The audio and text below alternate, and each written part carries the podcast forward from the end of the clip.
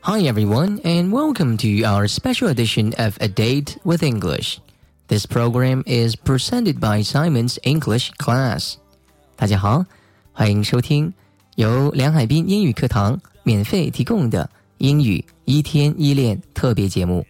我是梁海滨，今天为大家带来的单词是 spend，spend，spend，花费，度过， 可以说花费时间、金钱或者是精力，度过日子，spend 都可以用这个词。来跟我读一遍，spend，spend，s p e n d，spend。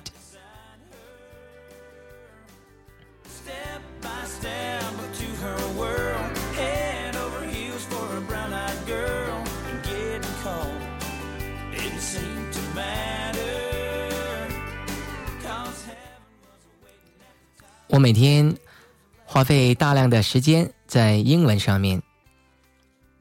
I spend much time on English every day.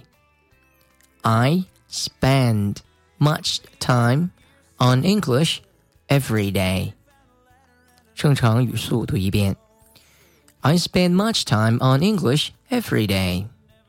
I spend much time on English every day. 刚才我们看到这个搭配是 spend on spend some time on something，这个是注意这个介词用 on 后面加东西名词的时候呢，加 on on something。So we can say spend some time or some money on something，花时间或者是金钱在某样东西上面。 可以用 on 这个介词。每天我花大量的时间在学英文，学英文，right? So I spend much time in learning English every day. I spend much time in learning English every day. 大家仔细听，这个句子跟刚才那个句子有什么区别呢？刚才是 I spend much time on English every day. 现在的句子是 I spend much time in learning English every day. 刚才是一个名词 English，我们用 on 这个介词。下面这个句子呢是 learning English，是一个动词，我们加 in。in learning English。 好，名词我们用 on，动词用 in，后面要改成 ing 的形式。哎，再读一遍。每天我花大量的时间在英文，在学英文上面。I spend much time in learning English every day。好，正常的语速来读一遍。I spend much time in learning English every day。 这里面这个 in 呢，也可以省略掉，可以说成 I spend much time learning English every day，可以省略。I spend much time learning English every day，或者把它说完整了，I spend much time in learning English every day，这样说都可以。好，这个是花费时间或者是金钱在什么什么上面。 或者是在做什么什么事情，都可以这样说：spend on，spend in。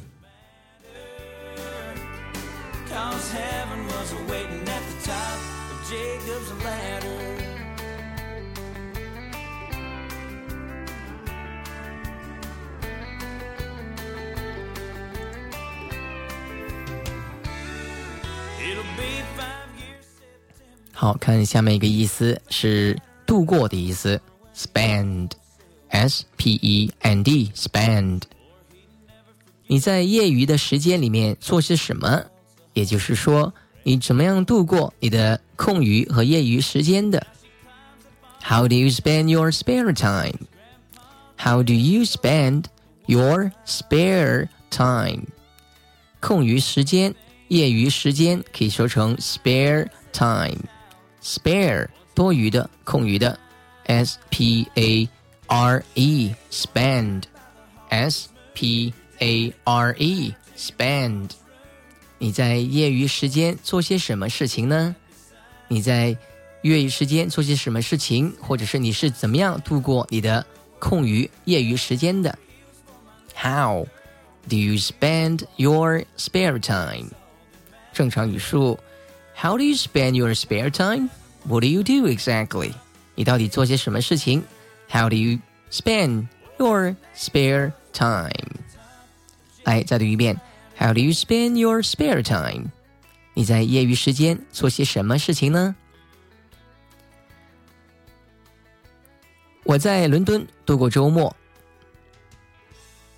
I spent the weekend in London. I spent the weekend in London. Spend the weekend，度过周末。好了，上面的这两句话，spend 都是指度过。第一次，我们两个句子一起读一下。How do you spend your spare time? I spend the weekend in London. Spend 度过。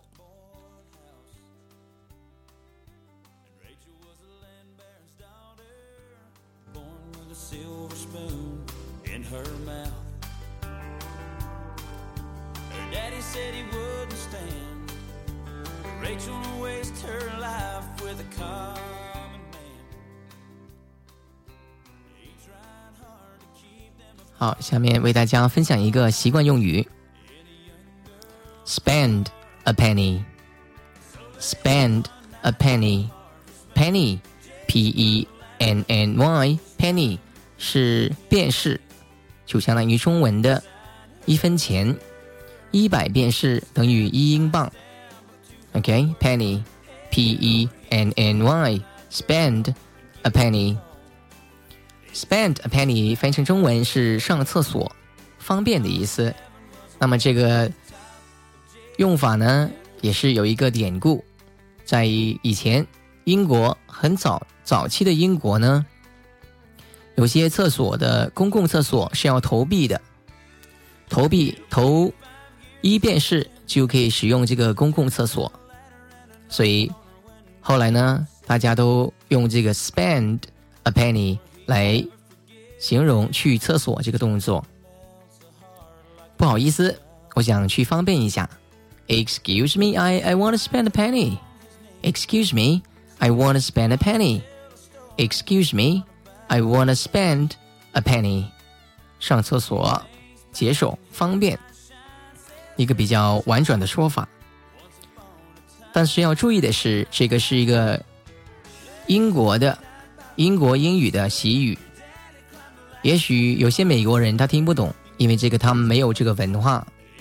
这个习惯用语来自于英国，因为他们的公共厕所要投币，投一美分才可以用，所以才会有这样的一个习惯用语。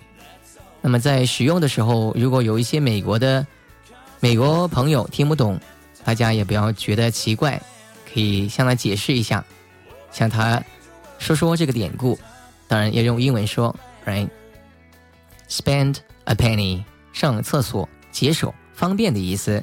来，我们再说一下这个例句。不好意思，我想去方便一下。Excuse me, I want to spend a penny. Excuse me, I want to spend a penny. 不好意思，我想去一下厕所，就可以这样说。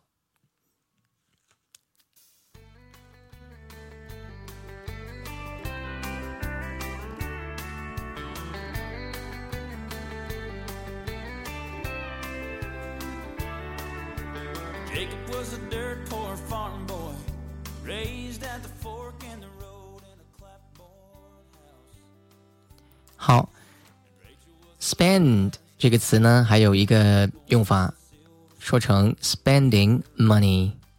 spending money money 我们都知道是钱的意思，spending money 平时用来花的钱，平时用来消费的钱，叫做零花钱、零用钱，可以这样说：spending money，spending money，零花钱、零用钱。 每周他给他女儿很多零花钱。He gives his daughter much spending money every week. He gives his daughter much spending money every week. 每周 every week. Well, you know, he gives his daughter much spending money every week. Well, I mean, that's not really a good idea. 我觉得那不是一个好主意，right? You don't really have to give your daughter so much money because she's just a kid. She's just a student. She doesn't need to have so much money every week. 她只是一个小女孩、小女生、小学生，她没有必要每个星期花这么多钱。So I think it's not a really good idea for you to give your daughter so much spending money every week. 所以我觉得没有必要每个星期给你女儿这么多的零花钱。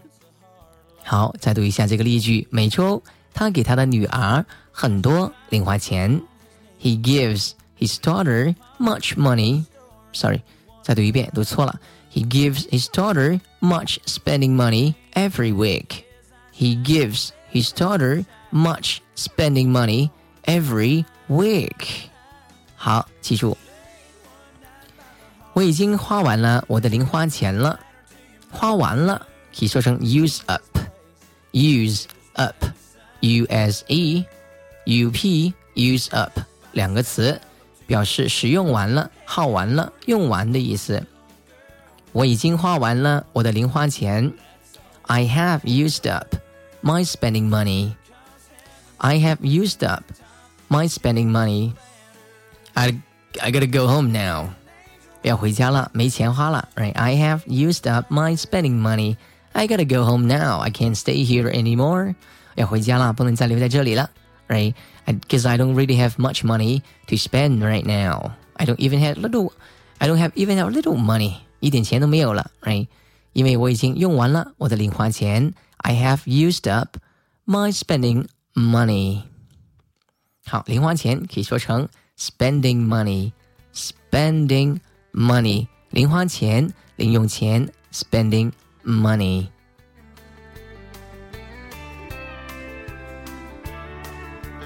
Jacob was a dirt poor farm boy, raised at the fork in the road in a clapboard house. 好了，今天的课堂就到这里。如果你想学习更多精彩的英语课程，请关注“英语一天一练”微信公众号。记住，是“英语一天一练”微信公众号。英语一天一练微信公众号。All right, so thank you very much for listening to our program again. This is your personal English coach, Simon with Simon Education in Shenzhen. Bye for now. I hope to see you very soon. Bye, guys.